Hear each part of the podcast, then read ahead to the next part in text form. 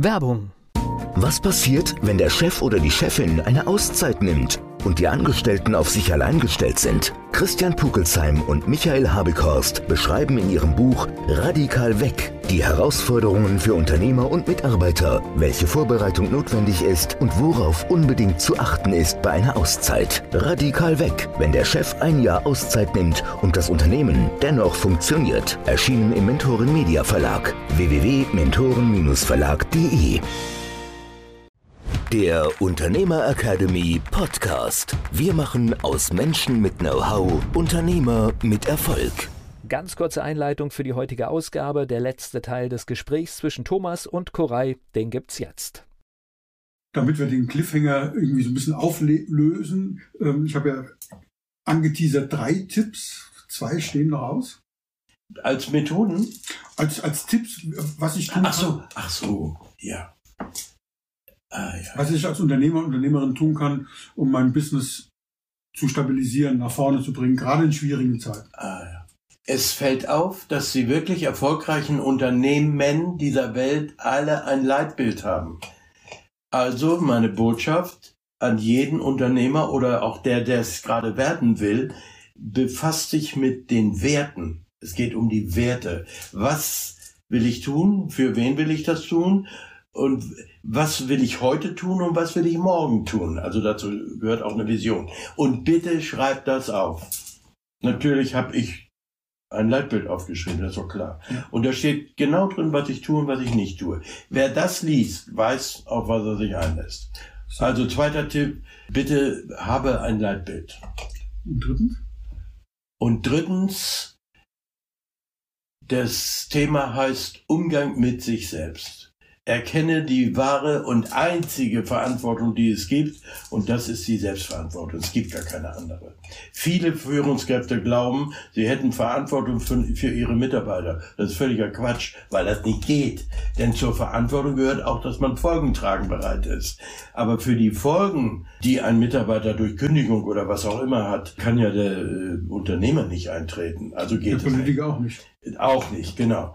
Und deswegen ist Unternehmer sein, Führungskraft, Manager, Verkäufer, Unternehmer sein, das ist eine viel gewichtigere Aufgabe, als wenn man glaubt, man müsste für andere die Verantwortung übernehmen. Denn man hat eine Aufgabe, das ist es, was man hat. Und die ist acht Prozent mehr als alle die, die glauben, sie hätten Verantwortung. Okay, zum Abschluss noch eine Frage zu deinem, zu deinem zweiten Tipp. Und zwar äh, hast, du, hast du gesagt, dass man aus dem Leitbild raus eben für morgen etwas entwickeln soll. Das, du hast das Wort Vision genannt bitte mal aus deiner Sicht, du hast das schon mal gemacht, aber wenn, wenn ich habe immer das Gefühl, wenn ich das weitergebe, das hat nicht die Kraft, die ich mir wünsche, wie wenn du es weitergibst. Und zwar definier doch mal bitte den Unterschied zwischen einem langfristigen Ziel und einer Vision. Ich weiß, dass ich, ich kann mich noch an gute Dinge erinnern, wo du mich gefragt hast in, im, im Zuge meiner Ausbildung damals bei dir, was ist, was ist äh, deine Vision? Und ich habe dann irgendwelche langfristigen Ziele erzählt, ja. Und das, das ist keine Vision, das ist ein Ziel, das ist ein sehr langfristiges Ziel, aber es ist eben keine Vision. Und ich habe das Gefühl, auch in meiner Arbeit mit, mit, mit Unternehmern und Unternehmerinnen, dass das ganz, ganz oft falsch verstanden wird. Ja. Die kennen alle smarte Ziele, ja, das kennen die, die meisten jedenfalls. Und wenn nicht, kann man es nachlesen. Und dann gibt es diese Milestones zwischendrin und langfristig, kurzfristig, mittelfristig und langfristiges Ziel. Ich will irgendwann Millionär werden. Ja, ich will der reichste Mann der Welt werden. Ich will reich und berühmt werden und so. Und ich dann immer sage, das sind keine Visionen, das sind Ziele. Die sind vielleicht sehr langfristig, aber es sind, es ist noch keine Vision. Was unterscheidet, wie unterscheidest du eine echte Vision von einem langfristigen Ziel? Ich bleibe jetzt in der ersten Antwort noch irdisch und in der zweiten Antwort äh, bin ich dann auch schon in der Spiritualität. Irdisch ist es so, die Lebensdauer ist, weil wir Menschen sind, in einem bestimmten Rahmen. Und in diesem Rahmen kann ich Visionen entwickeln, die aber dann Ziele sind. Die äh, sterben mit dem letzten Atemzug, egal was ich für eine Vision habe. Spirituell gesehen ist das ganz anders. Es geht um die gesamte Existenz. Und da muss sich ja jeder mal fragen, was hält er denn für die gesamte Existenz? Alle, die jetzt rein wissenschaftlich glauben, mit dem Tod ist alles vorbei, glauben das nur, weil es noch nicht weiter erforscht werden konnte. Fragst du aber einen alten Mönch, der schon zehn Jahre in der Höhle im Himalaya meditiert, oder ähm, vielleicht entdeckst du es selber. Vision kommt ja von dem Wort sehen, Visio, sehen, ne? Das ist ja wie Video. Das heißt, wir müssen es schaffen, eine ja, eine bildliche Vorstellung von dem größtmöglich existenziell zu erreichenden Ziel zu haben. Und das geht weit über das ähm, physische Leben hinaus. Als Buddhist kann ich natürlich nur sagen, prüf mal, was deine Religion dazu sagt. Ich habe vor kurzem für einen Klienten die sieben Weltreligionen alle beschrieben. Die unterscheiden sich sehr. Und als Buddhist ist es so, man denkt, Geburt, Leben, Tod, Bardo. Bardo ist nur die Zeit zwischen Tod und Wiedergeburt. Das ist Bardo. Und wenn ich jetzt ein, eine Vision habe, dann geht die äh, über das äh, Bardo hinaus. Und man kann sich dann fragen, wie muss ich heute leben, damit der eiserne Besen des Karmas mir gute Chancen gibt. Denn jeder blöde Gedanke und noch schlimmer, jede blöde Tat hinterlässt die Spuren auch für eine Inkarnation. Aber das, das Schöne ist, dass, dass dieses Bild ja gar nicht so weit weg ist von, von diesem westlichen, rationalen, wissenschaftlichen Denken. Weil wenn ich jetzt überlege, nehmen wir mal an, ich, ich gehöre jetzt zu, zu den Menschen, die sagen, nach dem Tod ist alles vorbei. Gibt es trotzdem ganz, ganz viele Menschen, die eine Vision haben und sagen, was hinterlasse ich dieser Welt? Wie verändert sich die Welt durch mein meine Hinterlassenschaft, durch, durch das, was ich tue, durch die Foundation, die ich gegründet habe, durch die Ideen, die ich in die Welt gebracht habe, ja. wird, wird, es eine bessere Welt werden nach mir, ob ich dann diesen buddhistischen, äh, der Wiedergeburt anhänge oder auch nicht. Der Gedanke ist identisch. Ja, ja genau. Was, was hinterlasse ich? Und das sind für mich Visionen. Das ist was Großes. Ja, was Großes. Ich habe drei Filme gemacht mit meinem Vater, mit meinem Opa und mit meiner Mutter.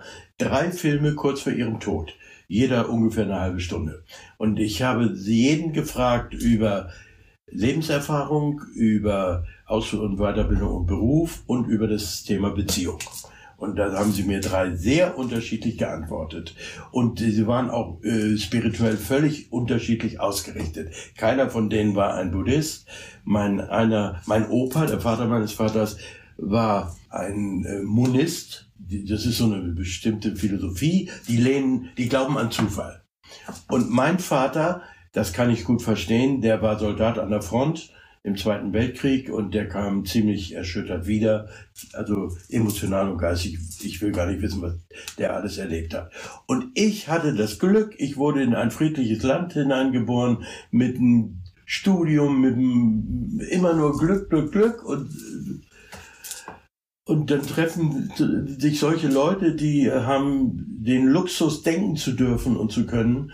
Das ist großartig. Und ich gehe davon aus, im Buddhismus gibt es denjenigen, der für seine eigene Vervollkommnung sorgt und eine Stufe weiter denjenigen, der das sich vervollkommt, dann aber als Lehrer oder Berater für andere zur Verfügung steht. Das ist das sogenannte Bodhisattva-Prinzip. Und ich habe das Glück und du auch, dass wir das leben können. Denn auch du bist äh, entwicklungs- und weiterbildungsmäßig tätig, wie, wie ich auch. Und das ist eine Gnade. Das, das können viele gar nicht. Wir wissen ja, wie die Welt heute äh, funktioniert. Viele können es nicht. Ich freue mich, bin dankbar und äh, mache, was ich machen kann. Ich freue mich auf die weiteren Projekte mit dir gemeinsam. Wir haben Buchprojekte, die, ja. die, die demnächst kommen. Ja. Gerade eins ist im Druck, das ist, glaube ich, schon fast fertig, ein neues ja. Buch von dir. Wir schreiben gemeinsam ein Buch. Es gibt noch viele andere Sachen. Äh, wir machen Videokurse, die alle im Mentoren Media Verlag veröffentlicht werden. Tolle ja, Idee. Ja, äh, dürfen wir sehr gespannt drauf sein. Lieber Koray, in diesem Sinne, Vielen Dank, dass du Gast warst im Unternehmer Academy Podcast. Das ist eine große Ehre. Vielen, vielen Dank. Es hat mich wie immer gefreut und ähm, ich mache mir mal Gedanken, wo meine Antennen hingekommen sind. Ich glaube, ich habe auch Antennen und ich glaube, ja. ich hoffe, dass die irgendwie auch anders äh, realisierbar sind, weil meine Frisur wollte ich eigentlich nicht mehr ändern. Ja, ja, davon hängt es nicht ab. Das mhm. ist nur äh, eines meiner Werkzeuge. Genau. Als letzten Hinweis möchte ich noch allen den Mut machen, du musst gar nicht alles können. Es ist gut, wenn du einen kennst, der rechnen kann.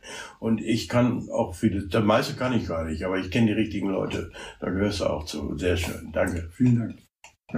Der Unternehmer Academy Podcast. Wir machen aus Menschen mit Know-how Unternehmer mit Erfolg. Werbung. Was passiert, wenn der Chef oder die Chefin eine Auszeit nimmt? Und die Angestellten auf sich allein gestellt sind. Christian Pukelsheim und Michael Habekorst beschreiben in ihrem Buch Radikal weg die Herausforderungen für Unternehmer und Mitarbeiter, welche Vorbereitung notwendig ist und worauf unbedingt zu achten ist bei einer Auszeit. Radikal weg, wenn der Chef ein Jahr Auszeit nimmt und das Unternehmen dennoch funktioniert. Erschienen im Mentoren Media Verlag www.mentoren-verlag.de